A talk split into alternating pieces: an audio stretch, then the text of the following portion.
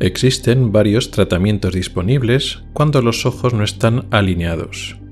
Pero, ¿es siempre necesario tratar un estrabismo? ¿Cuanto antes mejor? ¿Cómo hacerlo?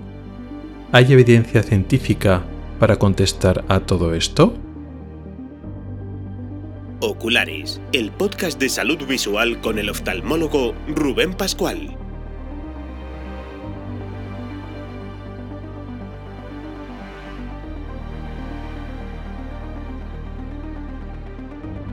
Bienvenido al episodio noveno de septiembre de 2023. Comenzamos.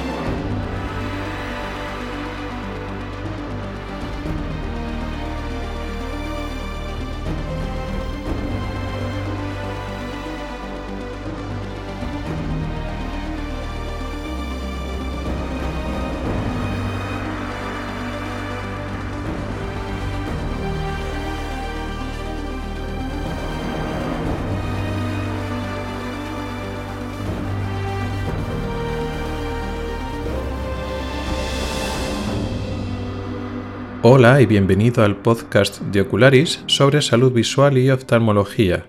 Soy Rubén Pascual, oftalmólogo y divulgador a través de este podcast y del blog ocularis.es. Este es el episodio noveno de la séptima temporada correspondiente al mes de septiembre de 2023. El tema principal de hoy son las indicaciones terapéuticas del estrabismo, o dicho de otro modo, cuándo y cómo tratar un estrabismo. Vamos a ver que no voy a hacer una aproximación descriptiva clásica de los diferentes tratamientos del estrabismo, que eso nos llevaría mucho tiempo, sino voy a hacer una aproximación más práctica, menos detallada, de lo que sabemos y sobre todo de lo que no sabemos de cómo tratar un estrabismo. Pero antes, en la sección de noticias, voy a hablar de algo que estos días, estas semanas anteriores, ya lo he ido comentando por redes sociales y ha habido bastante movimiento.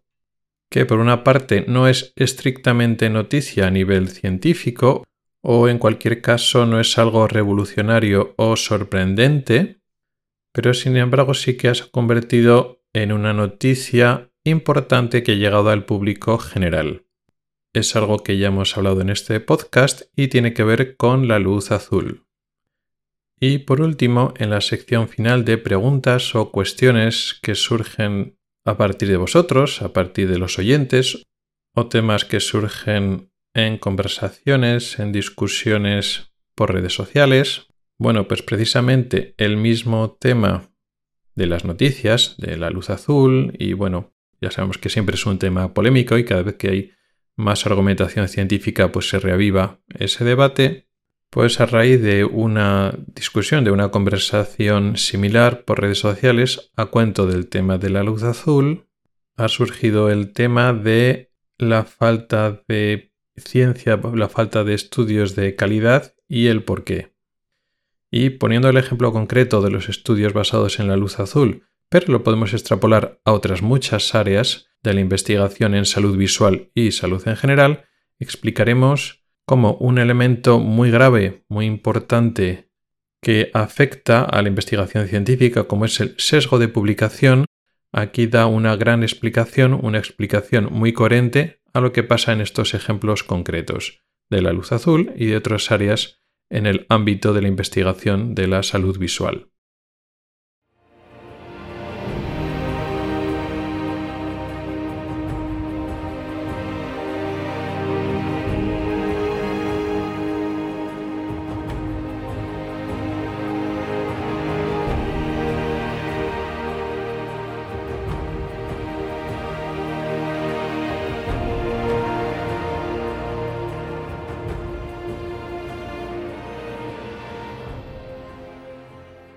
La noticia es que se ha publicado de forma relativamente reciente una revisión, un review, una revisión sistemática de una organización, una plataforma con gran prestigio en el ámbito de la investigación médica, como es la Cochrane, Cochrane Library.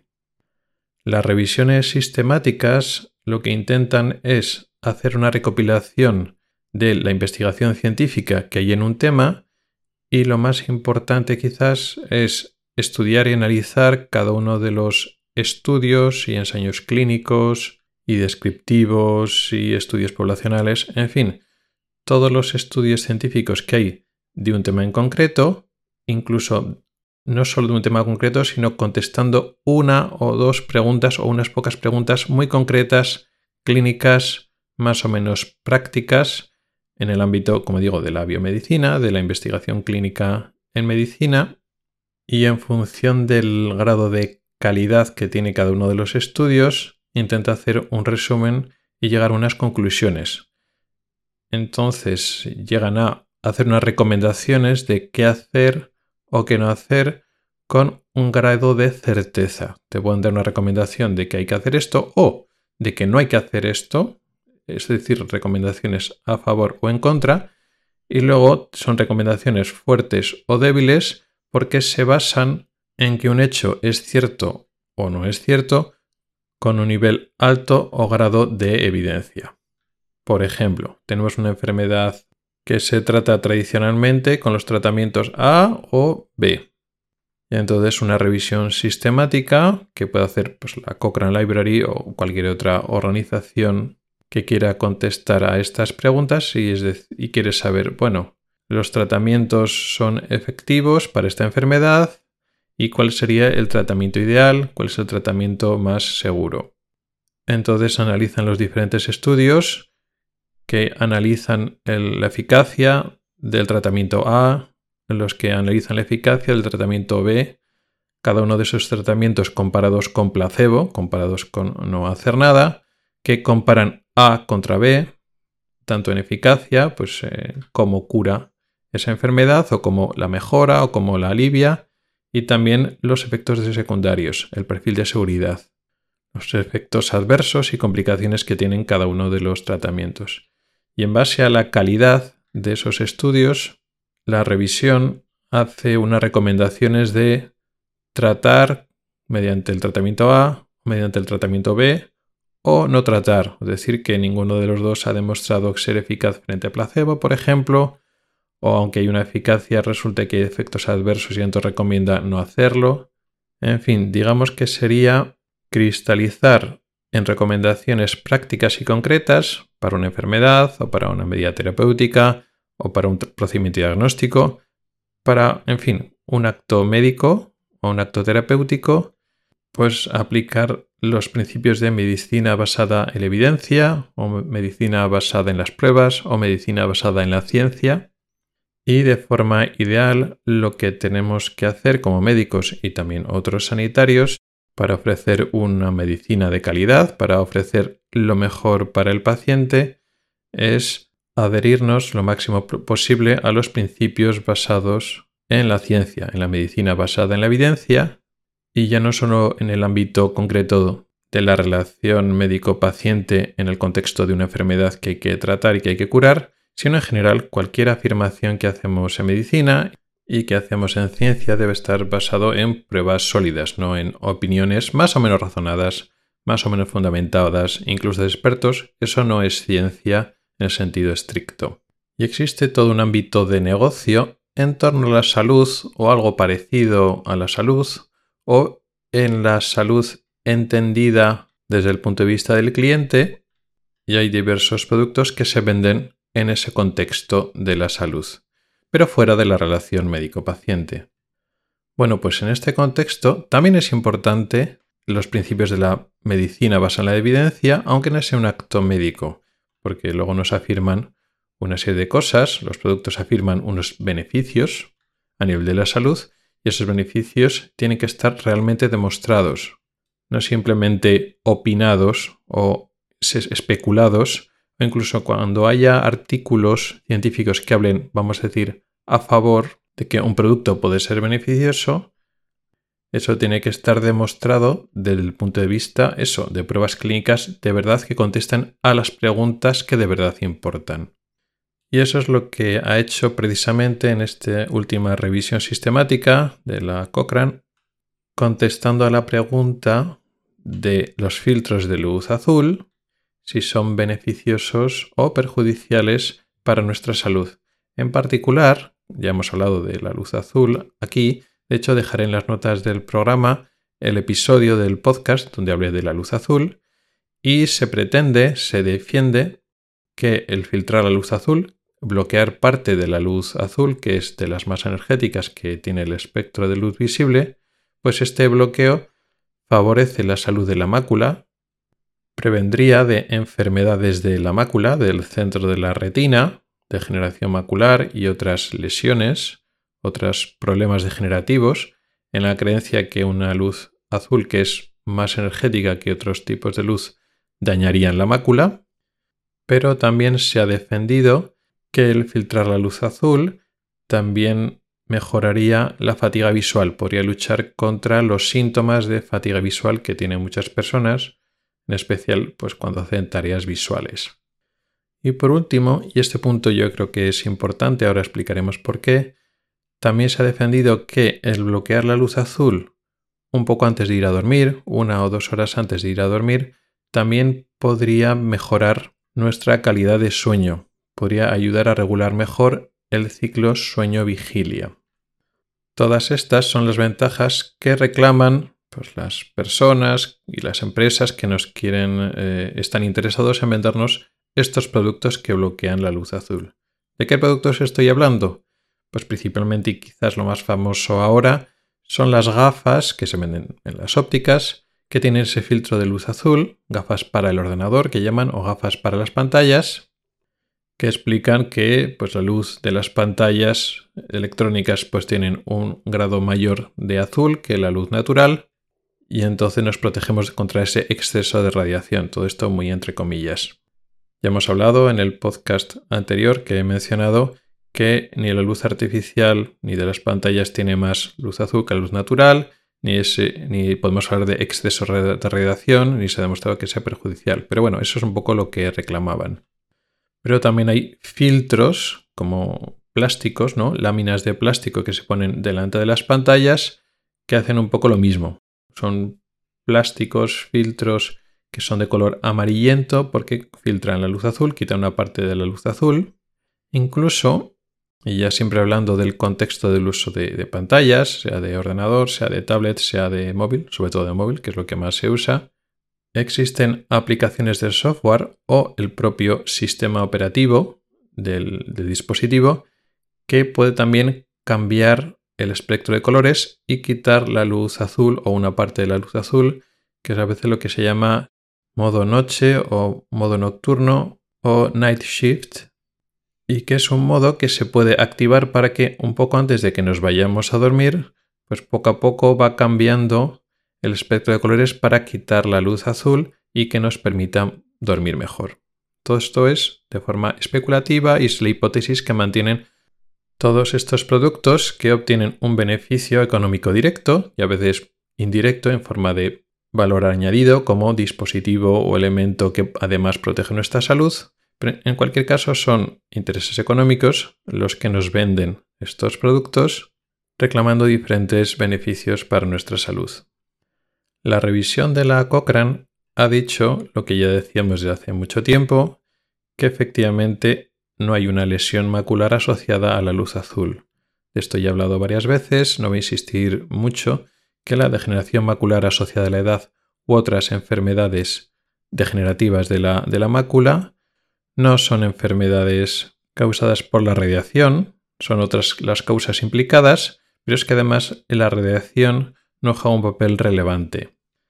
Además, aunque la luz azul efectivamente es más energética que la luz verde o que la luz roja, la diferencia es poco relevante en comparación pues, con la llegada de luz ultravioleta, por ejemplo, que es mucho más energética que cualquier color, que cualquier zona del espectro de luz visible. Además, existen unos mecanismos de control en el ojo y es que la luz azul es una luz muy presente en la naturaleza y nuestro ojo ha evolucionado adaptándose a estar todo el día lidiando con dosis de luz azul natural que son muy superiores a, las, a la luz azul que nos dan los dispositivos electrónicos o la luz artificial. eso ya lo sabíamos desde hace más tiempo, quizá como esa reclamación es eh, defender de que nos está protegiendo de una enfermedad real que hacen estos productos, la ciencia, la medicina, lo ha tenido más fácil y se ha esforzado más para estudiar si eso es cierto o no y demostrar que hasta la fecha pues no, no defiende de absolutamente ninguna enfermedad. Con lo cual, aunque bueno, pues algunos productos siguen diciendo que nos protegen la salud de los ojos y defienden nuestra retina, defienden nuestra mácula, a nada que rascase un poquito, pues ya desde hace bastantes años hay evidencia científica de que no. Con lo cual, claro, cada uno por supuesto creerá lo que quiera y comprará lo que quiera, hará lo que quiera con su dinero. Pero nada que rasques, no es tan difícil encontrar evidencia y análisis científicos que contradicen las afirmaciones del marketing de esos filtros, de esas gafas que dicen que te protegen de la retina. La gran duda para muchas personas son las otras reclamaciones, las no tan, iba a decir importantes, o las no tan estrictas o fuertes en el contexto de la salud. Ya no hablamos de una enfermedad que podemos medir, que podemos definir clínicamente y que los médicos estamos más encima de ella, sino estamos hablando de algo tan ambiguo o tan poco definible como es la fatiga visual, que no deja de ser un síntoma subjetivo, que tiene muchas causas, sequedad ocular, dificultad de enfoque, etc. Donde no había hasta ahora muchos estudios científicos. Y también, y otro detalle quizá tan importante o más, es lo, de dormir mejor. La hipótesis que se había planteado desde el punto de vista científico, habían sido científicos los que habían propuesto, bueno, pues si filtramos o bloqueamos la luz azul antes de dormir, esto seguro que es bueno para nuestro ciclo. Es una hipótesis, ya digo, que ha salido desde el ámbito científico, pero eso no quiere decir que sea válida de por sí. De hecho, se sale de lo que actualmente se entiende cómo funciona nuestro ciclo sueño-vigilia. Cuando dormimos y cuando nos despertamos y los eh, circuitos neurológicos y hormonales que lo regulan no se conocen muy bien, sobre todo en el ser humano porque es más complejo y hay muchos circuitos paralelos que funcionan y no sabes el peso que, se da cada uno, pero uno de esos circuitos muy primitivo, que también está en otros animales pues más pequeños y con menos complejidad neurológica y hormonal que, tienen eh, los humanos, pues tiene que ver con los ojos y con la luz azul. La luz azul bloquea una hormona que es la melatonina, tal forma que cuando estamos despiertos recibimos luz azul a nuestros ojos y la melatonina, esta hormona, queda bloqueada cuando estamos en vigilia, cuando estamos despiertos. Y luego cuando vamos a dormir, cuando estamos dormidos, cerramos los ojos, con lo cual nuestros ojos no reciben luz azul y al no recibir luz azul no se bloquea la melatonina y la melatonina aumenta en sangre. Hay una secreción y una liberación de melatonina durante las horas normalmente nocturnas, que es cuando dormimos. Entonces lo que tenemos que entender para que nuestro ciclo siga funcionando bien es que cuando estamos despiertos debemos recibir luz azul y cuando estamos dormidos no debemos recibir luz azul.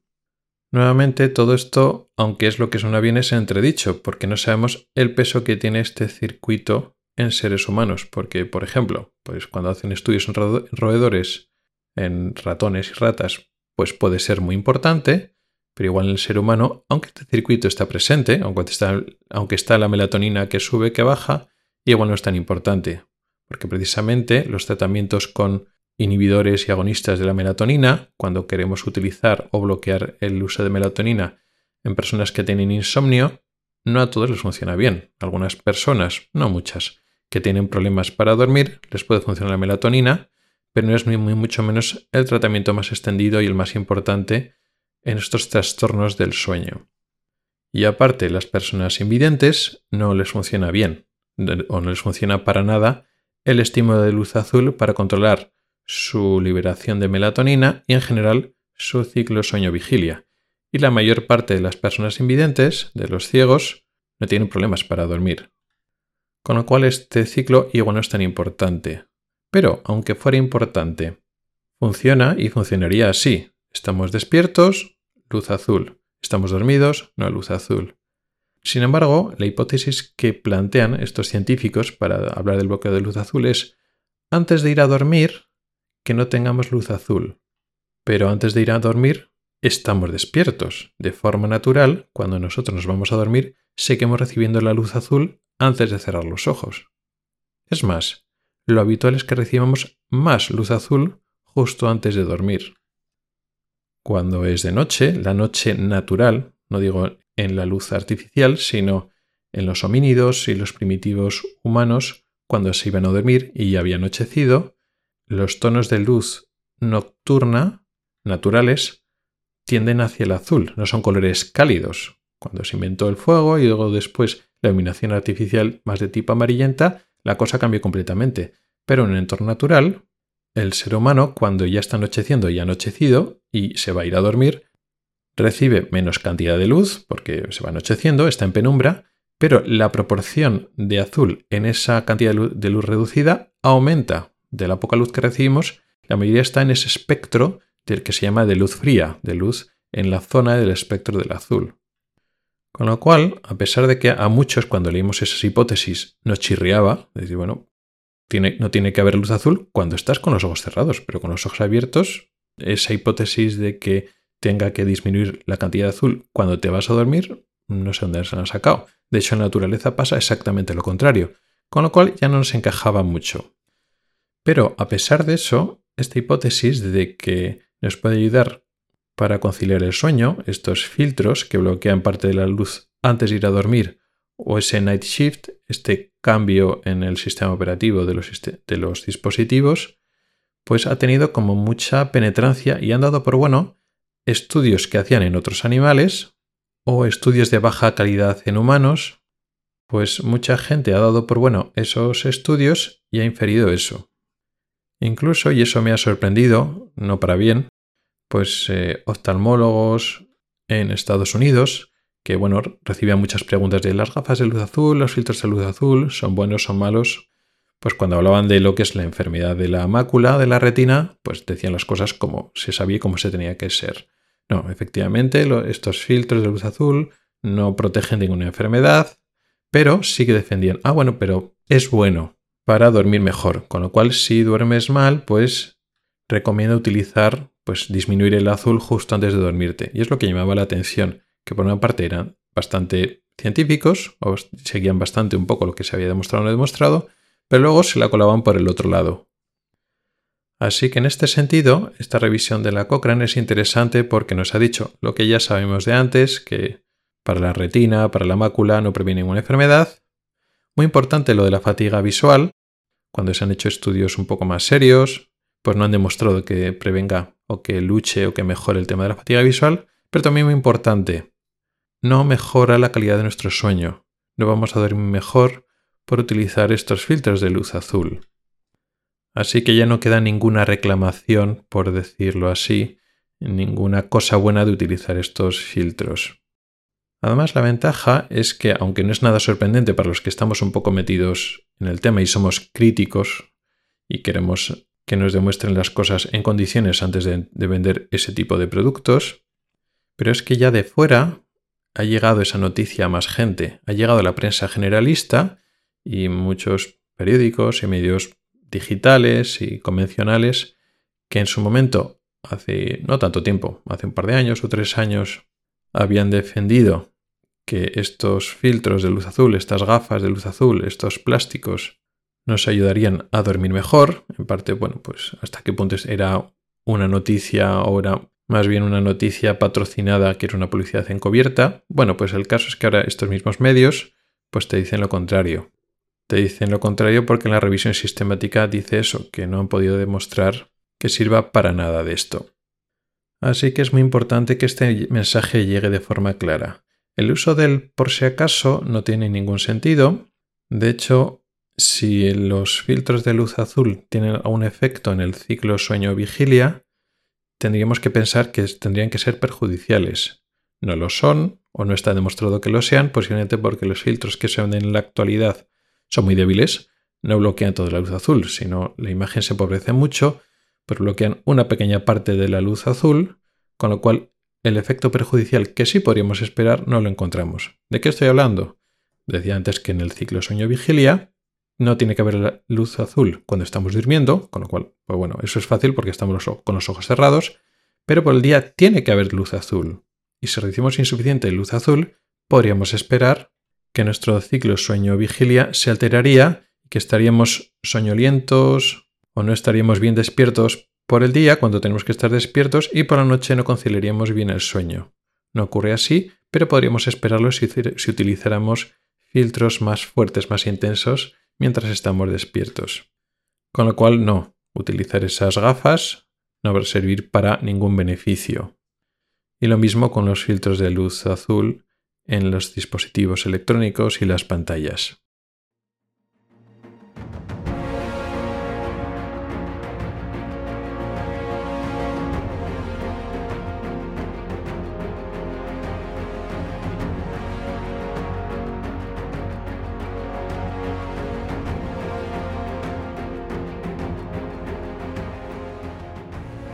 Y ahora pasamos al tema principal de hoy. Vamos a hablar de una enfermedad que es el estrabismo, y de sus tratamientos, aunque no de forma muy detallada porque eso da para mucho. Podríamos dedicar podcast, episodios enteros para hablar de un tipo concreto de estrabismo y uno más episodios para hablar de cada una de las modalidades de tratamiento que hay. No vamos a entrar en mucho detalle en cómo funciona cada uno de los estrabismos y cada uno de los tratamientos, pero sí nos vamos a concentrar en el momento de tratar y la modalidad a tratar. Más concretamente, qué medidas, qué actitudes tenemos que tomar delante del estrabismo y el tiempo. ¿Cuál es el momento de tratar, de no tratar y qué hacer? ¿Qué buscamos con el tratamiento? El estrabismo es la desalineación de los ojos. Es la situación en la que los ojos no están paralelos mirando al mismo punto, al mismo objeto, sino que los ojos se desalinean. Normalmente hay un ojo que mira donde queremos que mire y un ojo que es el desviado, que está orientado dirigido a otro lado. Puede ser una desviación hacia adentro, que llamamos estrabismo convergente, lo que llamamos bizquear de forma clásica, y entonces el ojo desviado se inclina, se desvía, sobre todo hacia la raíz de la nariz. También lo llamamos endotropias, y también es bastante frecuente cuando el ojo se desvía hacia afuera, cuando el ojo se va hacia la zona de la oreja, hacia la zona exterior. Eso le llamamos estrabismo divergente o exotropia. Y estos dos, hacia adentro y hacia afuera, son los estrabismos horizontales. Luego también están los estrabismos verticales, en los que un ojo se pone más alto que otro. Entonces, al margen de que el ojo que fija sea el ojo que está abajo y entonces el desviado está para arriba, o puede pasar al revés el ojo que fija es el que está más arriba y entonces vemos que el desviado está hacia abajo, está mirando hacia abajo. Entonces tenemos estrabismos horizontales y estrabismos verticales. Pero todo esto es mucho más complejo de lo que puede parecer, porque uno puede tener un estrabismo horizontal, un estrabismo vertical o los dos. El estrabismo se puede manifestar a veces sí, a veces no. Puede ser un estrabismo intermitente, o sea que a veces el ojo está torcido, a veces no a veces está torcido siempre en el, en el ámbito horizontal, pero el estrabismo vertical aparece a veces, o viceversa. Puede tener un ángulo variable, a veces torcer más, a veces torcer menos. Es bastante habitual que siempre se tuerza un ojo, el desviado, el que llaman ojo malo, entre muchas comillas, porque no tiene por qué estar malo. Puede ser un ojo que ve perfectamente, pero está desviado. Ser siempre el mismo ojo, pero no siempre es así. Tampoco es nada infrecuente que el estrabismo sea lo que se llama alternante. A veces tuerce un ojo y a veces tuerce el otro ojo. Así que a nivel meramente motor o descriptivo, el estrabismo es un cuadro muy variable, intermitente, constante, alternante o monocular, horizontal, vertical, ambos. Todo puede variar mucho. En cada persona tiene un estrabismo totalmente diferente. Pero no solo eso, y muy importante para lo que vamos a hablar hoy. Los síntomas y las alteraciones que produce ese estrabismo también varían muchísimo. A veces da problemas, digamos, sensoriales. El más importante, el más intenso y grave es la visión doble. Algunas personas con estrabismo ven doble, ven dos imágenes, porque como cada ojo está mirando a sitios diferentes, pues entonces, en vez de tener una sola imagen, fusión de, la, de cada una de las dos imágenes de cada ojo, el cerebro es incapaz de juntar las dos imágenes que viene de cada ojo en una sola porque no es la misma imagen, los ojos no están mirando al mismo sitio, y eso llama visión doble o diplopia. También pueden aparecer otros síntomas como fatiga visual, dificultad para ver las distancias, pero por simplificar un poco, cuando aparecen este tipo de síntomas en el cual el cerebro no está bien adaptado a que los ojos estén desviados, pues aparece sobre todo visión doble, aunque puede haber algunos más. Aparte de esto, pueden aparecer problemas sociales y comunicativos. Un elemento muy importante en este tipo de cirugías, que mucha gente lo denomina de forma errónea problemas estéticos. Y de esta manera, utilizando esta palabra, asimila la cirugía del estrabismo con otras cirugías llamadas estéticas, como liposucciones o aumentos de pecho o rellenar los labios o afilar la nariz, ese tipo de operaciones estéticas en cara y cuerpo. Y sin embargo, la cirugía del estrabismo, cuando no son por fines funcionales, es decir, cuando no tenemos que operar o tratar el estrabismo en general por un tema de visión doble o un problema del cerebro adaptándose a esa circunstancia de que las imágenes de cada ojo no coinciden, cuando el problema es que los ojos se ven desalineados y otras personas ven a la persona, al paciente estrábico, que los ojos no miran a, a cada lado, no es que sea más bonito o más feo, y ya no es un problema de estética en el sentido que entendemos la estética en otro tipo de procedimientos y cirugías. Y aquí no estoy jugando que la cirugía estética no sea buena o, no o sea de un nivel o una importancia más baja que otras cirugías aquí, estamos hablando de cosas diferentes. Lo que es bonito y lo que es feo, lo que es un cuerpo bonito y lo que es un cuerpo feo, varía mucho según las culturas y las épocas. Por ejemplo, lo que en otras épocas se consideraba un cuerpo bonito, ahora por ejemplo los gustos han cambiado, así que es algo relativo y muy variable, con el tiempo, con las personas, con las culturas. Sin embargo, hay unas estructuras y funcionamientos sociales que son innatos, en concreto con el ser humano más que en otros homínidos, y es el contacto visual. De hecho, nuestros ojos tienen morfologías, tienen apariencias en algunos aspectos radicalmente diferentes comparados con nuestros primos otros grandes homínidos. Y es que nuestras escleras son blancas. La parte blanca del ojo en el ser humano es efectivamente blanca, en contraste con otros primates grandes y eso permite que nosotros podamos detectar fácilmente la dirección visual en otras personas. De hecho, eso es una, cosa más que aprendida sin innata. Hay estructuras de nuestro cerebro que directamente detectan dónde están mirando las personas de nuestro alrededor. Si nos están mirando a nosotros o no, a dónde están mirando. Y eso es muy importante a nivel social y como digo, eso es innato, no es algo cultural o aprendido o dependiente de las épocas, el trasfondo cultural, etc. Cuando ese mecanismo cerebral no funciona, cuando somos incapaces de analizar bien dónde está mirando una persona, porque los ojos están estrábicos, están desalineados, surge una sensación rara o de extrañeza o de inquietud o de rechazo. Eso surge incluso en bebés, en niños pequeños de uno, dos o tres años, que ya reconocen caras humanas, eh, se ha probado a poner caras e imágenes de, rostros humanos sin estrabismo y con estrabismo y cuando ponemos delante de un bebé, de un niño pequeño, un rostro que tiene estrabismo, tiene una reacción cerebral diferente. Se despiertan, se estimulan centros nerviosos asociados con el rechazo, el miedo, con lo cual las dificultades sociales a las que se enfrenta una persona con estrabismo no dependen del marco de referencia de belleza, de un cuerpo agradable, que eso es más social, más impuesto, más aprendido y que puede relativizarse bastante.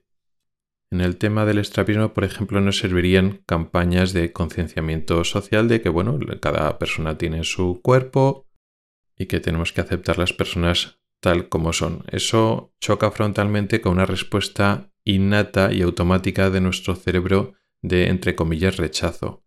Evidentemente, nuestro cerebro racional puede sobreponerse a esas sensaciones más primitivas, más inferiores, pero esas emociones están y es difícil lidiar con ello.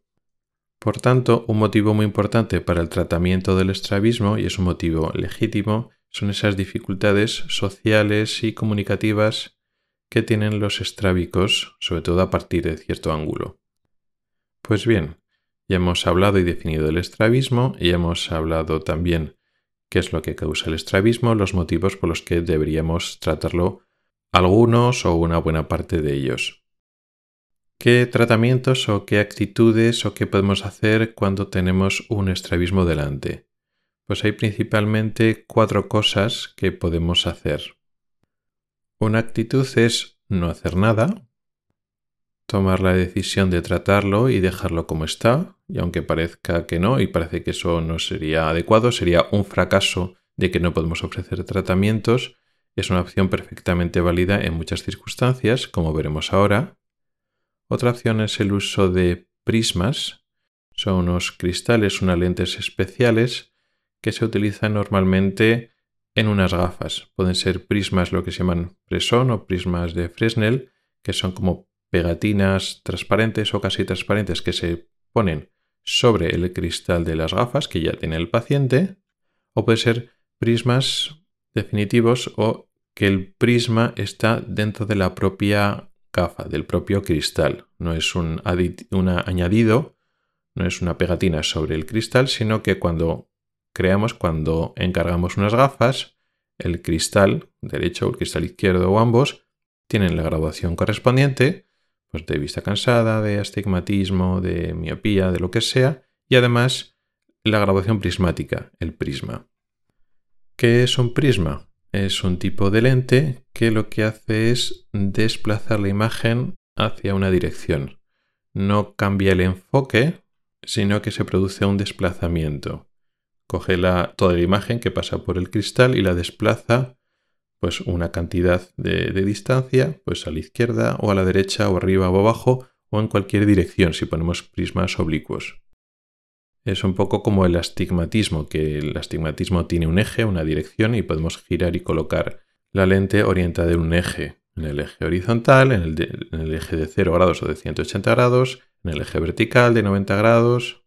En el caso del astigmatismo, da igual hablar de 0 que 180, pero en el caso del prisma no, porque la imagen se desplaza a la izquierda o a la derecha. Si hablamos del eje horizontal, no es lo mismo que mire hacia el eje de 0 grados que el de 180 o en el eje vertical no es lo mismo el eje de 90 grados que el de 270. Con el prisma podemos solucionar, hasta cierto punto y no siempre, pero podemos solucionar los problemas funcionales asociados al estrabismo, principalmente la visión doble. No solucionamos el problema estético porque el prisma no corrige la posición de nuestro ojo, si nuestro ojo está torcido, está desviado, el prisma no está haciendo nada en nuestro ojo para colocarlo en la posición correcta. Lo que hace es desplazar, mover la imagen a donde está mirando el ojo. Si el ojo está torcido hacia adentro, por ejemplo, 2 grados, lo que hacemos es poner un prisma sobre el ojo desviado, en el cristal que está delante del ojo desviado, y movemos la imagen esos 2 grados para que la imagen corresponda exactamente hacia donde está mirando el ojo, de tal forma que las dos imágenes ahora coinciden estamos mirando hacia el mismo punto, hacia el mismo objeto, aunque el, ojo está primitivamente desviado, pues con el prisma conseguimos apañarlo para que las imágenes coincidan. Eso eliminaría la visión doble. Ventajas del prisma, que es una opción no quirúrgica, no tiene los riesgos, los efectos adversos, los problemas que tiene una cirugía, no es ninguna intervención, así que no tiene esos riesgos médicos en ese sentido. Es relativamente fácil de probar. Muchas veces podemos colocar el prisma en ese mismo momento. Se pueden cambiar los prismas si es necesario. Es un, es un procedimiento reversible que podemos aumentar o disminuir la potencia del prisma, o sea que es bastante adaptable, personalizable a la persona, a lo que vaya necesitando la persona en cada momento. Como desventajas es que no lo podemos utilizar siempre. No sirve para todos los tipos de desviaciones, solo para las desviaciones pequeñas. Y esto enlaza con el otro problema.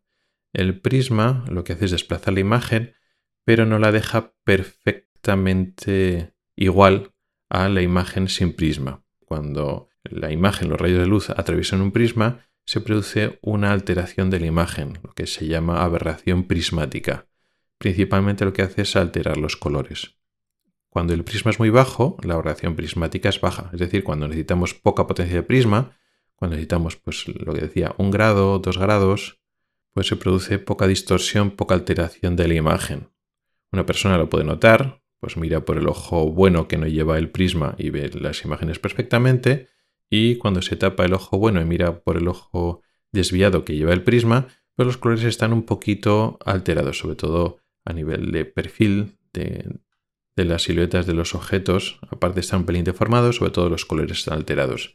Pero código como un prisma bajo, porque la desviación es baja, pues bueno, es algo tolerable. Conforme más estamos subiendo el prisma, pues más se va deformando la imagen. Hasta el punto en que prismas altos, a partir de 2 grados y medio, 3 grados de prisma, ya se empieza a hacer difícilmente tolerable. Lo que vamos jugando es, pues cuando un prisma es muy alto, podemos dividir el prisma en un ojo y en el otro. Esto puede resultar raro porque decimos, bueno, pues aquí el ojo está malo, que es el que está desviado, es el que tiene que llevar el prisma. No tiene sentido poner prisma en el ojo que está recto. Pero es que no es así, no es que haya un ojo bueno y un ojo malo.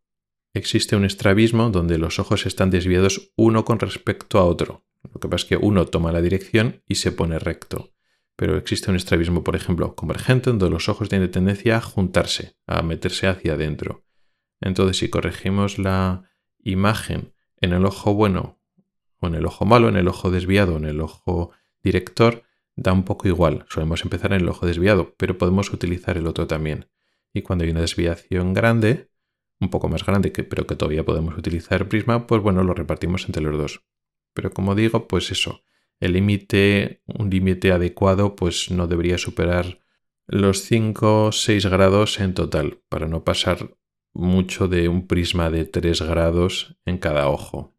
Nosotros, aunque estoy hablando de grados, que es más fácil para nosotros de entenderlo, nosotros utilizamos otra, otra medida, otra forma de medir los ángulos, que son lo que se llama dioptrías prismáticas, que más o menos un grado son dos dioptrías prismáticas. Así que en total no deberíamos pasar mucho de 5 o 6 como mucho dioptrías prismáticas por cada ojo, con lo cual en total 10-12 dioptrías prismáticas entre los dos ojos, pues eso, 5 o 6 grados es el límite que esos son estrabismos a nivel estético bajos, es decir, una desviación de 2, 3, 4 grados que es susceptible de utilizarse prismas no suele producir problemas sociales y comunicativos. Es una desviación relativamente pequeña que no se nota demasiado. Y sin embargo sí que puede producir visión doble en las personas que han tenido un estrabismo en la edad adulta que no se han podido adaptar a él. Con lo cual, cuando tienes una desviación baja, que no suelen producir esos problemas sociales y comunicativos, pero produce visión doble, pues un prisma puede ser un tratamiento adecuado con las pegas que hemos comentado. Hay otra pega que es que en no pocos casos el uso de utilizar prisma empeora el estrabismo. Cuando no llevamos el prisma, las imágenes no coinciden y el cerebro hace un esfuerzo activo de intentar compensar el estrabismo, intentar juntar los ojos o por lo menos que los ojos no se vayan desviando más y más. Al poner el prisma ya no tenemos esa sensación de visión doble o, ese input cerebral de que las imágenes no coinciden, aunque sea a nivel inconsciente, y entonces no existe ese esfuerzo, ese, ese movimiento activo de ajuste de los ojos para que intentar coincidir, intentar alinearse o por lo menos ese esfuerzo de que el, ojo no se vaya desviando más. Con lo cual, en eh, algunos casos, o no pocos casos, lo que hace el prisma, aunque a pesar de que soluciona el problema a corto plazo, de solucionar esa visión doble, si la hay, es que a largo plazo puede hacer que el estrabismo evolucione, que el ángulo vaya empeorando y vaya haciéndose mayor. O si el estrabismo es intermitente, a veces tuerce, a veces no, pues hace que el estrabismo se vaya haciendo cada vez más y más constante, hay más tiempo en los que los ojos están desviados y posteriormente aumenta el ángulo. No pasa siempre, hay veces que tenemos estrabismos que llevamos durante años prisma y son estables, no van a más, pero también es bastante habitual que ocurra esto otro de que el estrabismo progrese más que si no hubiéramos hecho nada, que si no hubiéramos puesto prisma.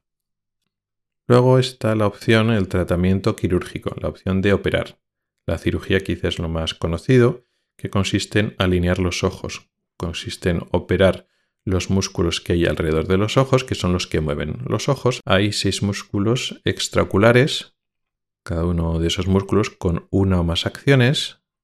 Y lo que hacemos es cortar los músculos, cortarlos en la inserción del ojo, donde los músculos se sujetan en el ojo, y luego después pues quitamos una parte del músculo y lo volvemos a coser a su inserción original, con lo cual el músculo se queda más tenso, con lo cual se vuelve más fuerte, reforzamos el músculo, o bien lo que hacemos es lo cortamos y lo volvemos a, sin quitar ninguna parte del músculo, o lo volvemos a coser más atrás, unos 6 milímetros más atrás en su inserción original, con lo cual se queda más suelto, se afloja, y con eso debilitamos, hacemos el músculo menos fuerte, más débil y hay otras técnicas que también son de reforzamiento o de debilitamiento. Entonces, si el ojo se está torcido hacia adentro, pues lo que hacemos es el músculo que lleva el ojo hacia adentro lo hacemos más débil y el músculo que lleva el ojo hacia afuera lo hacemos más fuerte. Y viceversa, pues si el ojo está hacia afuera y hacemos cosas análogas cuando el estrabismo es vertical. Ventajas de la cirugía, que podemos operar estrabismos mayores de más ángulo, de hecho, operando uno, dos, tres o incluso hasta cuatro músculos podemos operar no solo el ojo desviado, sino el ojo director, un poco como, como el prisma. Realmente, aunque suene raro, operando el ojo que está recto, hacemos que el ojo que está torcido lo podemos enderezar también, con lo cual contamos con más músculos si necesitamos para operar. Aquí las ventajas es que la operación es más definitiva o soluciona directamente el problema. Aquí no estamos desplazando la imagen, aquí efectivamente estamos recolocando el ojo en su posición adecuada y correcta, con lo cual podemos solucionar problemas de visión doble, pero también los problemas sociales y comunicativos. Realmente sí que estamos corrigiendo el estrabismo, la desviación ocular. No produce ese efecto o esa tendencia de que el estrabismo vaya empeorando con el tiempo, si empeora y vuelve a aparecer el estrabismo es por la naturaleza del estrabismo, no porque lo hayamos operado. Es más, al contrario, al alinear nosotros los ojos médicamente o quirúrgicamente, estamos ayudando a los propios sistemas de control cerebrales a que vuelvan a actuar. Es mucho más fácil para el cerebro controlar un estrabismo, una tendencia al ojo a torcerse, si partimos de que el ojo estaba recto o casi recto, comparado con si el ojo está desviado o muy desviado. Así que no tiene ese efecto a medio largo plazo que, tienen, que pueden tener los prismas de contribuir a que el estrabismo empeore, sino más bien al contrario. ¿Problemas o inconvenientes de la cirugía? Pues muchos. A priori, más que el prisma porque es una cirugía, es una operación que muchas veces exige anestesia general u otros tipos de anestesia. Estamos produciendo cicatrices en la conjuntiva, que es el tejido que recubre los músculos y la parte externa del ojo. Tenemos que ver la conjuntiva para acceder a los músculos y producimos cicatrices en los propios músculos.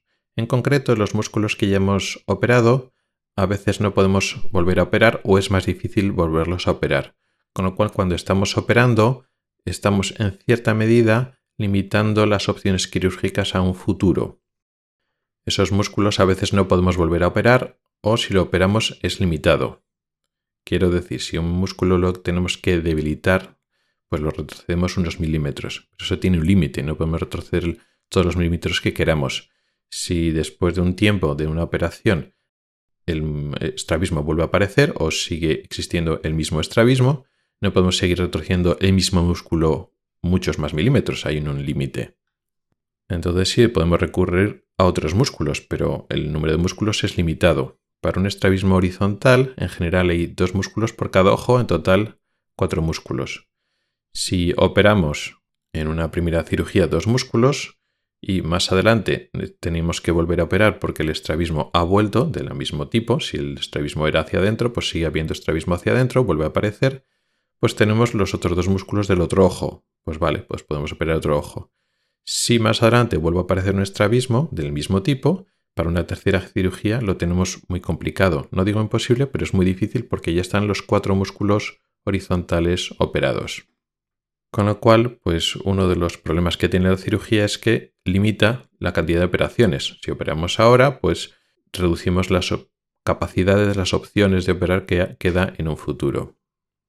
Y estos serían a grandes rasgos las dos grandes opciones terapéuticas del estrabismo, la cirugía y el uso de prismas, y además como tercera opción es no hacer nada. ¿Hay más opciones para tratar un estrabismo? Sí. Está la toxina botulínica, que sería como una cirugía, pero sin las desventajas de la cirugía, pero tiene indicaciones muy limitadas. Para esas indicaciones puede ir bien o muy bien, pero no sirve en general para todos los estrabismos y mucho menos en el adulto. Y luego después también están opciones de tratamientos o ejercicios optométricos u ortópticos que sirven para potenciar nuestra capacidad natural de compensar un estrabismo que sea pequeño o que sea intermitente. Pero no suele ser un tratamiento útil y válido para la mayoría de estrabismos y en general tampoco es útil a largo plazo con alguna pequeña excepción. Con lo cual, para no complicar este tipo de ejercicios optométricos y la toxina botulínica las vamos a olvidar y vamos a centrarnos en la cirugía, el uso de prismas en las gafas y el no hacer nada, el tener una actitud expectante. ¿Qué hay que hacer? ¿Cómo llegamos a decidir entre operar o prisma o más importante, entre hacer un tipo de tratamiento o no hacer nada en el momento actual? En el momento en el que una persona consulta y va a un oftalmólogo o depende un poquito de países o lugares va a un optometrista o un ortoptista y entonces surge la, bueno, se hace un diagnóstico, una exploración, y entonces surge, bueno, ¿qué hay que hacer? ¿Por qué tendríamos que plantearnos la actitud de no hacer nada? Bueno, hay veces que existe visión doble y problemas de funcionales, otras veces no. A veces el estrabismo es más grande, más pequeño, a veces el estrabismo es intermitente, con lo cual los problemas reales, actuales que tiene el paciente en el momento actual pueden variar desde casi nada a un problema muy grave de visión doble o unos problemas muy importantes sociales y comunicativos. Entonces hay un espectro muy amplio en cuanto a la intensidad y variedad de síntomas. Entonces, cuando los síntomas no son muy llamativos, una actitud de esperar puede plantearse. Y todo esto va a depender no solo de los síntomas, sino también del tipo de estrabismo y el estado y el momento evolutivo y el pronóstico de qué va a pasar con el estrabismo, si va a ir a más, si va a ir a menos, y cómo cada tratamiento puede cambiar esa historia natural, esa evolución del estrabismo. Con lo cual es un tema complicado. De hecho, esta es la clave, la complicación. No solo evaluarlo, al final es complicado de forma individual persona a persona, sino es que el funcionamiento de la motilidad ocular, del alineamiento y desalineamiento de los ojos, cómo funcionan los músculos y todo el sistema neurológico, todos los circuitos del cerebro que rigen y llevan a cabo los movimientos de los ojos y cómo estos están alterados, es muy difícil de entender. Y además no tenemos toda la información, ni los más expertos lo entienden perfectamente porque la ciencia no ha resuelto la mayoría de las incógnitas de cómo funcionan los movimientos de los ojos, cómo se rigen, cómo se regulan y cuando se alteran, ¿por qué? O sea, no sabemos la causa real de la gran mayoría de los estrabismos, incluso de los estrabismos que más o menos conocemos la causa, pues una parálisis. El paciente ha sufrido un pequeño microinfarto que ha alterado un nervio que a su vez movía un músculo. Bueno, pues esas causas, ese mecanismo lo conocemos. Pero una vez se produce el desalineamiento de los ojos, las consecuencias que se producen en el cerebro, cómo el cerebro responde a, ese estrabismo, tampoco lo conocemos bien. Como no lo conocemos, pero realmente tenemos que tratar a pacientes y darles una solución, pues los clínicos se hacen un modelo, un modelo de cómo funcionan nuestros sistemas de regulación, cómo se producen las alteraciones primarias, secundarias y terciarias de un estrabismo, y en base a ese modelo, que más o menos es coherente consigo mismo, aunque a veces como es un modelo no dejan de ser un grupo de hipótesis alineadas y coherentes, pues como digo, a partir de ese modelo que nos creamos en la cabeza, pues ofrecemos unos tratamientos e intentamos hacer unos pronósticos. ¿Cuál es el problema? Que ese modelo no está totalmente validado con datos empíricos y científicos totalmente sólidos. A través de unos datos empíricos, pues nosotros hacemos un modelo que intenta explicarlo, pero ese modelo nos lleva a otra serie de consecuencias, otra serie de conclusiones, y nos fiamos de ese modelo para hacer caso a esas conclusiones, pero no está validado todas las conclusiones, todas las especulaciones que podemos hacer a través de ese modelo. Esto se aleja un poco de otras áreas de la oftalmología que no hay que teorizar ni hay que especular tanto. No tenemos que hacer unos modelos tan complejos y por tanto con tanto riesgo de error. En el ámbito del estrabismo y en el ámbito del desarrollo visual, que está muy relacionado con el estrabismo, pues sí, es un tema que es más complejo y tenemos menos conocimientos reales y detallados. Y este fallo de dejarse llevar por el modelo ya ha ocurrido anteriormente. Por ejemplo, para entender el desarrollo de la visión en los niños y para entender cuándo falla ese desarrollo visual, cuando ocurre el ojo vago, la ambliopía, han surgido históricamente una serie de tratamientos de la ambliopía del ojo vago basado en modelos que creíamos que eran ciertos y hemos probado tratamientos que eran compatibles con ese modelo. Y luego después de años de utilizar esos tratamientos se han visto que eran ineficaces. Un ejemplo clásico, pero no es el único, es el uso de postimágenes para el tratamiento de la ambliopía que se usaban, lo usaban los oftalmólogos hace ya unas cuantas décadas en base a cómo funciona el desarrollo visual. En ese momento se utilizaban una serie de dispositivos y sesiones donde unas imágenes se utilizaban porque se pensaban que dejaba una especie de impronta de las imágenes en la retina. Ahora no tiene sentido explicarlo porque no funciona, pero a lo que voy es que cuando hacemos un modelo, aunque sea un modelo complicado y nos encaje muy bien en la cabeza, tiene que ser validado. Al final son modelos complejos donde hay muchos elementos que están interactuando entre sí y al final uno se hace sus cablas, sus especulaciones y en base a eso, que le suena muy bien a uno, a su modelo particular, pues entonces se justifican una serie de tratamientos. No hay una validación directa de que esos tratamientos sean eficaces para ese tipo de estrabismos o para ese tipo de justificación que nosotros queremos hacer.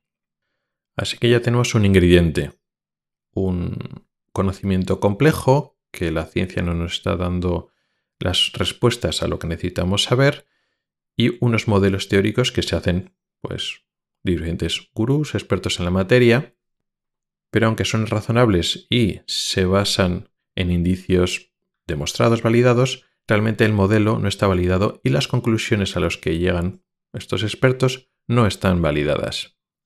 Con este ingrediente llegamos a lo que yo llamo el sesgo del martillo y los clavos que se basan en ese popular refrán que dice que para un martillo todos son clavos. Bueno, pues es la tendencia a el profesional que se dedica principalmente a un tipo de tratamiento tiende a favorecer utilizar ese tratamiento. Cuando las indicaciones están claras, porque pues eso, la ciencia responde a las preguntas, mira, esto hay que operar, esto no hay que operar. Vale, pues esto está claro, pues no te puedes extralimitar o especular para operar lo que no tiene indicación. Pero en este caso no ocurre así. Con lo cual, en base a una justificación, en base a unos modelos, a unas teorías de cómo funciona nuestro desarrollo visual y nuestro desarrollo de los movimientos oculares, podemos justificar pues el cirujano que hace operar, con lo cual puede tener tendencia a operar. ¿Qué hace el optometrista o qué hace el ortoptista? Pues principalmente poner prismas. ¿Qué tiene que hacer? Pues poner prismas. Y más que favorecerse a un tratamiento con el otro, más que un cirujano puede intentar operar lo que realmente hay que poner prisma y viceversa, e intentar poner prisma en lo que uno lo que se tenía que operar, el tema es cuándo realizar un tratamiento y cuándo esperar. En el caso de los cirujanos, la duda es cuándo operar o cuando un cirujano recomienda o indica la operación y esa indicación quirúrgica no está basada realmente en medicina basada en la evidencia de forma estricta, sino que la indicación está basada en un modelo, en un modelo teórico, que es otra forma de decir que es una forma de inventarse la indicación. Está basada en algo, pero no es en algo que es irrefutable, que es algo que puede fallar. Por poner un ejemplo y que lo tengamos claro. Los estrabismos horizontales en niños pequeños. Un niño está, empieza a torcer los ojos, un niño pequeño, y entonces van preocupados al médico. Y el médico, el cirujano de estrabismo, pues decide recomendar operar, pues eso, con un año, con dos años, con tres años.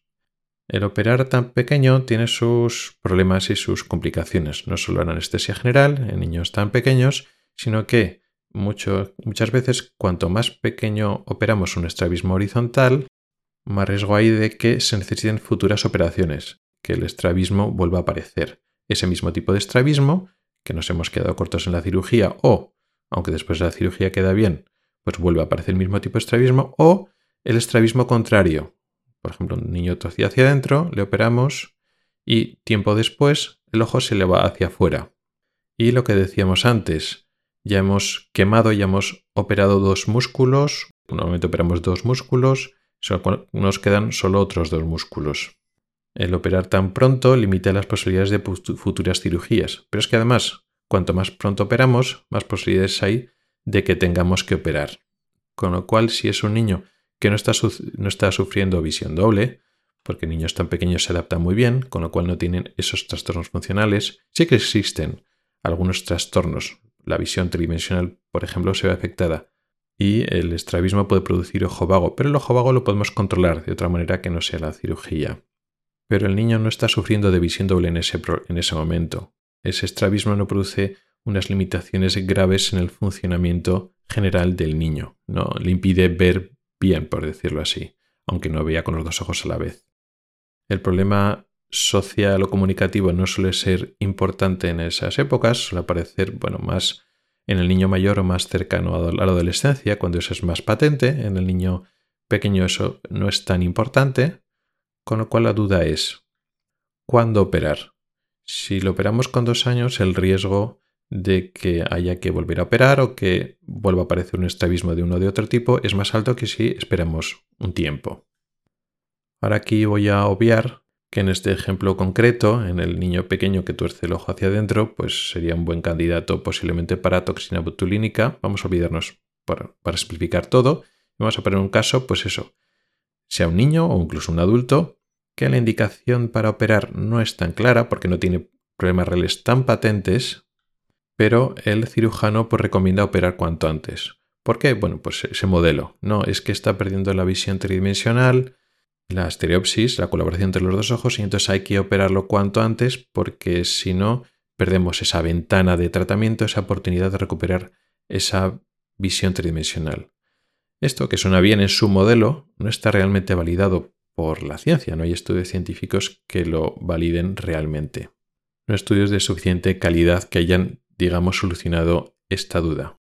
¿Por qué? Primero, porque igual el riesgo de que haya que hacer reoperaciones y que el resultado quede mal no es compensado por el tema de la visión tridimensional, que sí es importante, pero no tan importante como tener una buena visión en cada ojo.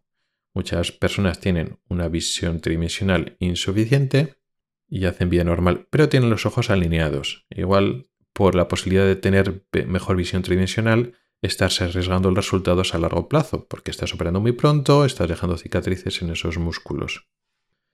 Pero es que además no está tan claro. Tenemos a niños que empezaron a torcer, pues eso, con 2, 3 años, sí que desarrollaron la visión tridimensional, la binocularidad antes, y lógicamente cuando los ojos están torcidos no demuestran esa capacidad de ver en tres dimensiones, pero los operamos muchos años después o de adultos y vuelven a ver en tres dimensiones a pesar de que llevan torciendo el ojo desde la infancia. Así que este es un ejemplo en el cual, pues, el cirujano en este caso tiene un modelo y dice, no, no, hay que operar cuanto antes para que no se pierdan las tres dimensiones, la binocularidad, pero que no eso no está nada claro y está tomando una decisión de operar igual demasiado pronto.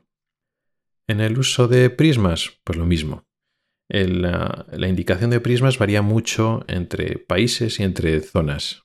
A veces la indicación de prismas lo hace el oftalmólogo, que entonces pues escribe un prisma y entonces va a la óptica y en la, óptica le colocan el prisma que ha indicado el oftalmólogo, pero en otros sitios, en otros países, la indicación o el uso de prismas no pasa por el oftalmólogo y es el optometrista o el ortoptista el que lo hace por sí mismo.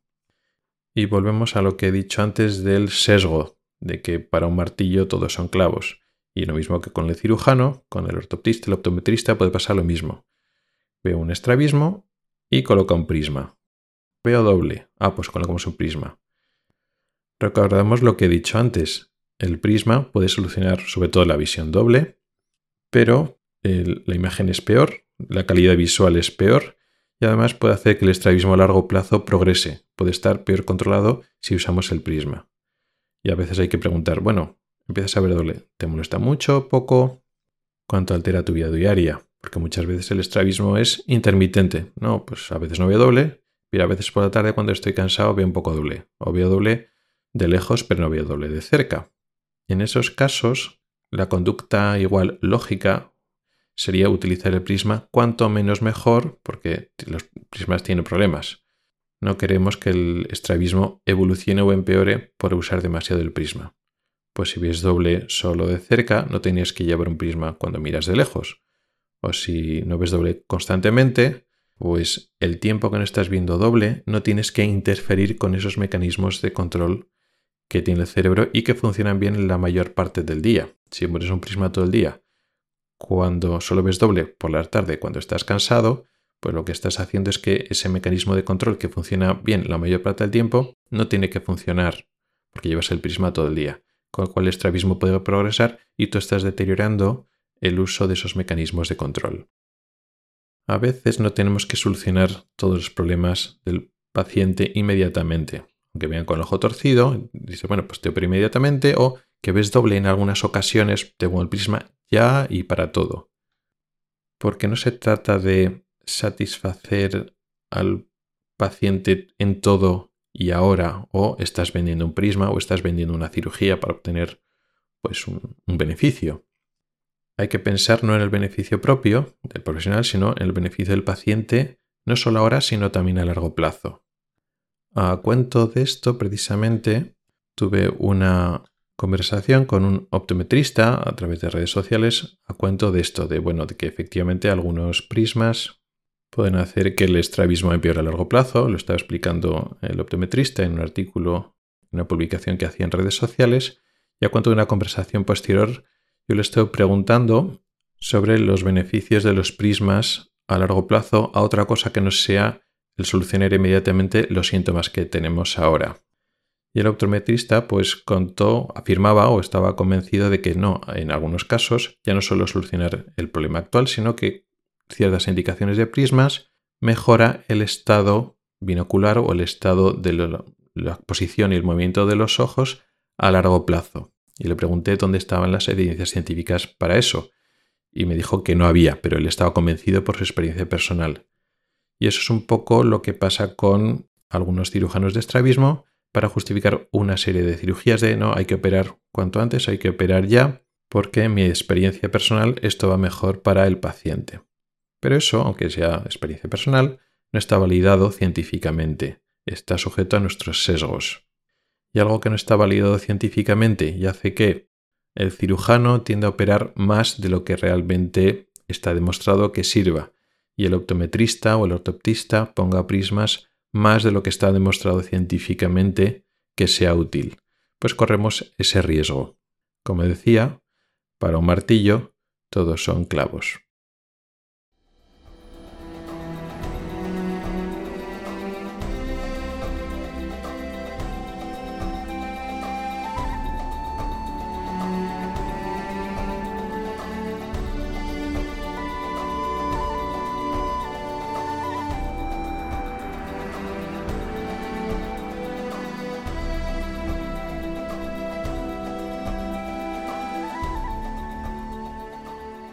Y en la última sección, la de preguntas y cuestiones que surgen de vosotros los oyentes, traigo un tema relacionado con lo que hemos hablado al principio en la sección de noticias, hablando de la luz azul.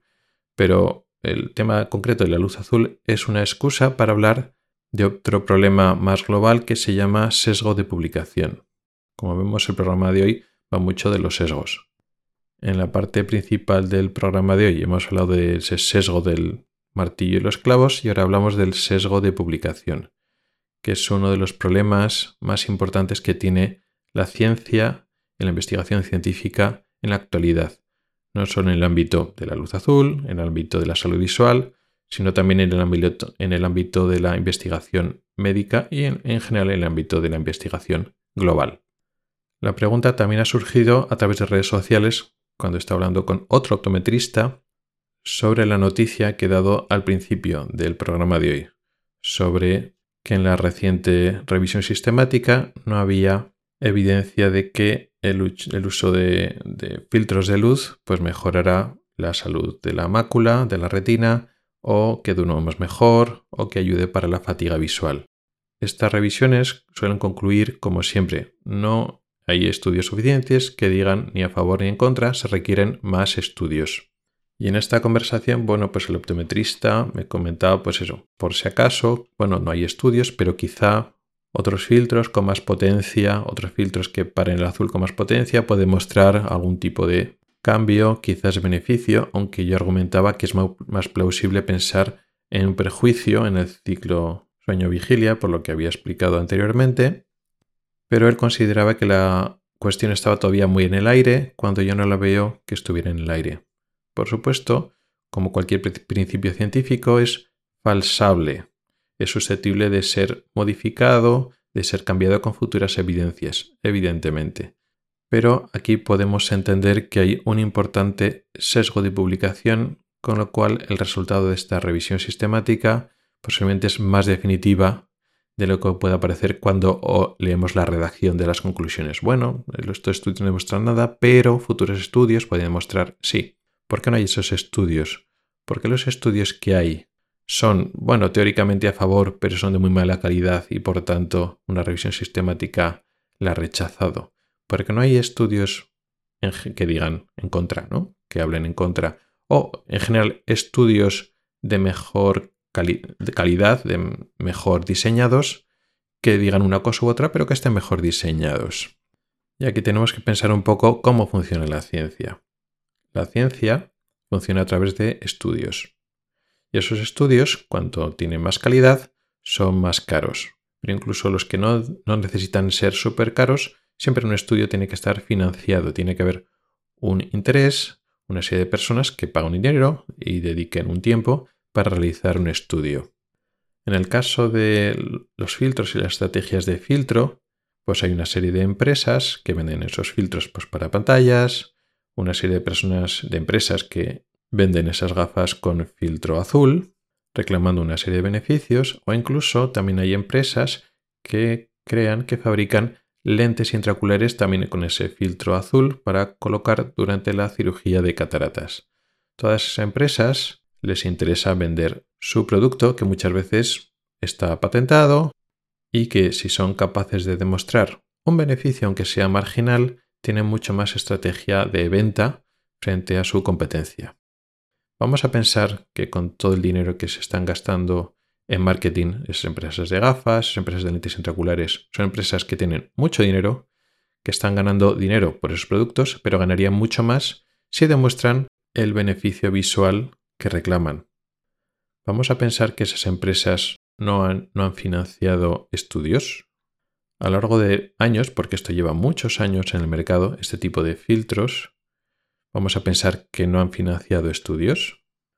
Por supuesto que lo han financiado, porque aunque hagan un estudio para ver que va bien contra enfermedades de la mácula o contra el ciclo sueño-vigilia, si no demostrarán eso, pero solo demuestran que es bueno contra la fatiga visual y demuestran una mejoría marginal de un 5 o 10% de personas que utilizan estos filtros y que se les cansa menos la vista, si lo podrían demostrar fehacientemente que mejora, aunque solo sea la fatiga visual, vamos a creer que no lo publicarían, que no lo promocionarían, que su producto no es útil y no es válido para ese problema concreto. Y ya no digo si demuestran que mejora la salud macular, como prevenga, aunque sea en un pequeño margen, enfermedades como la degeneración macular, pues imagínate el gran logro que puede suponer para esas empresas darían, bueno, pues sea un exitazo y podrían ganar muchísimo más dinero del que están ganando ahora, porque ahora sí, las, gafas de filtro azul, las lentes intraoculares, bueno, tienen su cuota mercado, pero no se han comido el mercado ni mucho menos. ¿Por qué? Bueno, pues porque todavía no está demostrado. Evidentemente que lo han financiado. Y esos numerosos, numerosísimos estudios de gran calidad, ¿dónde están? Porque claro, los estudios escasos de baja calidad que podían apuntar a que podía tener un beneficio son los que las revisiones sistemáticas lo rechazan por su baja calidad. ¿Dónde están los estudios de alta calidad? Vamos a pensar que esas empresas no han hecho esos estudios. Evidentemente, es absurdo pensar eso. ¿Y dónde están esos estudios? Pues no están publicados por una sencilla razón. Porque no dan resultados positivos para las empresas que lo financian una empresa de este tipo que vive de decir que esos productos son beneficiosos va a publicar un estudio financiado por ellos diciendo que esos productos no sirven para nada, evidentemente no lo van a publicar. Eso es lo que se llama sesgo de publicación. Claro, ¿qué interés tienen otras empresas, otras organizaciones, otras instituciones en hacer esos estudios? No hay mucho interés. A nivel público podría ser interesante. Bueno, pues podríamos desenmascarar estos productos que están vendiendo de forma casi siendo una estafa, de forma mintiendo, medio mintiendo o a veces mintiendo descaradamente, sí, se puede desenmascarar, pero claro, la financiación pública llega a lo que llega y muchas veces se enfoca en líneas de investigación prometedoras donde pueden intentar buscar tratamientos, donde tiene una serie de plausibilidad, donde hay indicios de que haya tratamientos que funcionan. Los esfuerzos que pueden hacer la investigación pública son limitados para intentar contrarrestar las estrategias comerciales de marketing de empresas privadas que venden productos que no funcionan. Pero lo que sí que podemos estar seguros y entender es que esas empresas tienen el dinero y los recursos para realizar estudios de buena calidad que intenten demostrar que esos productos, esos filtros funcionan. Si durante todos estos años con lo fácil que hacer es hacer esos estudios. Fácil si tienes dinero. Pero hay millones de personas que, están, que tienen implantadas estas lentes intraoculares con filtro azul, o es muy fácil coger personas que utilicen esas gafas con el filtro del azul y ver si duerme mejor, duerme peor, si se les cansan los ojos, si no se cansan los ojos, si tienen más problemas en la retina o no. Es muy fácil coger un grupo de personas que utilicen esos filtros y compararlas con un grupo de personas que no utilicen esos filtros. Si tienes el dinero para financiar estos estudios y hacerlo con buena calidad, con, de forma aleatorizada, con un buen diseño, o sea, oportunidades tienes. No se trata de un tratamiento, una medida terapéutica carísima, muy difícil. Estamos hablando de enfermedades muy raras como baja prevalencia, ¿no? Estamos hablando de fatiga visual, medir la calidad del sueño, o estamos midiendo enfermedades tan frecuentes o que podemos mirar también como problemas en la mácula, degeneraciones maculares. Así que sí, es evidente que esos estudios se han realizado, pero no se han publicado. Si no se han publicado es porque sabemos que son negativos. A lo largo de estos años podemos contar con que esos estudios se han hecho por empresas que tienen mucho dinero y mucho interés en demostrar que existe ese beneficio y el mero hecho de que no se hayan publicado ya nos está diciendo que existen estudios de gran calidad que dicen que no hay diferencia significativa, que estos productos no sirven para nada.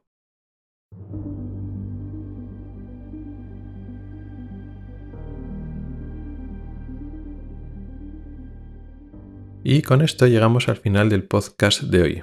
Un podcast un poco más largo de lo normal, porque hoy había mucho que explicar, mucho de ciencia, de clínica, de cómo funciona nuestro ojo a diversos niveles, las enfermedades a diversos niveles.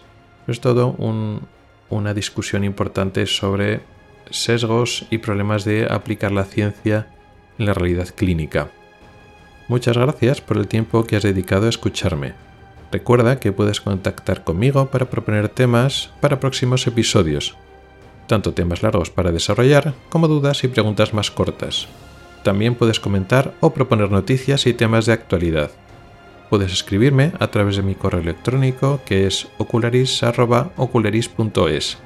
También puedes hacerlo a través de Telegram, Twitter, Facebook o LinkedIn.